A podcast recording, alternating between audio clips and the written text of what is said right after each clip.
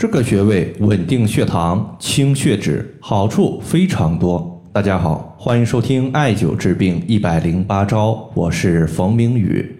有一位朋友呢，他说：“冯明宇老师，我最近有一个亲戚糖尿病出现了较大的并发症问题，但是我的亲戚一直以来他的糖尿病的血糖数值控制的都非常好，也没有数值超标的情况，为什么就突然并发症出现恶化了呢？”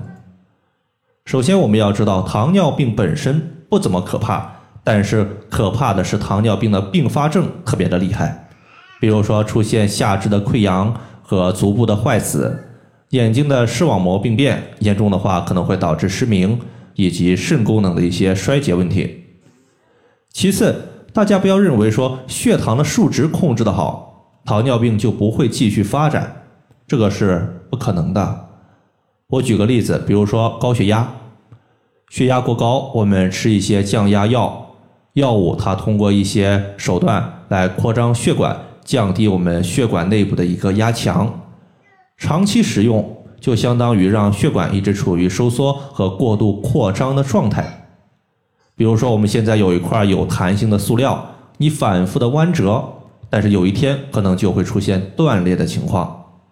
所以说，血糖数值正常，它不代表你的糖尿病就没有继续发展。如果从中医的角度来看的话，糖尿病基本上我们可以划分为三个阶段。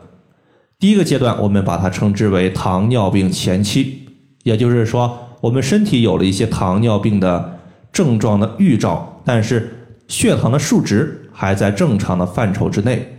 比如说，人体出现了疲劳、乏力、不愿意活动，整体的一个代谢较为缓慢，这个多半属于是脾虚所导致的。因为脾主运化，既可以运化水湿，又可以运化水谷。运化水谷是脾把食物转化为气血营养的过程，而运化水湿是把体内的垃圾毒素外排的过程。一旦脾气虚弱，对于水湿的运化能力下降，人体的湿气过重，就容易导致困倦乏力，就像我们人体包裹了一个湿毛巾一样，浑身黏腻不爽。此时呢，如果我们可以健脾祛湿，那么大概率可能就不会得糖尿病。第二点呢，当我们的脾虚进入第二个阶段的时候，也就是湿气它转化为痰，它就意味着我们进入了糖尿病。因为湿气它可以在体内随意的流转，但是痰它是液态或者是半固态的，就像我们平时的咳痰一样，痰非常的黏，它在我们体内就算可以流动，但它的流动会比较缓慢，流动性相对于湿气。会明显下降，那么此时呢，痰在体内淤堵就会转化为痰瘀。如果痰瘀阻碍我们气血的运行，就会形成血瘀。而血瘀出现以后，就意味着我们进入了糖尿病的并发症阶段，也就是第三个阶段。这个阶段就比较严重了。你像下肢的长期血瘀导致糖尿病足，严重的话可能会被截肢。眼睛如果出现了血瘀，导致视力下降，严重的话会导致失明。所以说，想要调节血糖、血脂，重中之重就在于健脾祛湿、化痰、化血瘀。在这里的话，我推荐两个穴位，第一个穴位叫做脾腧穴，第二个穴位叫做三阴交穴。脾腧穴作为脾的背腧穴，可以改善脾的一个整体功能，促进脾的功能恢复正常。对于祛湿化痰都有不错的效果。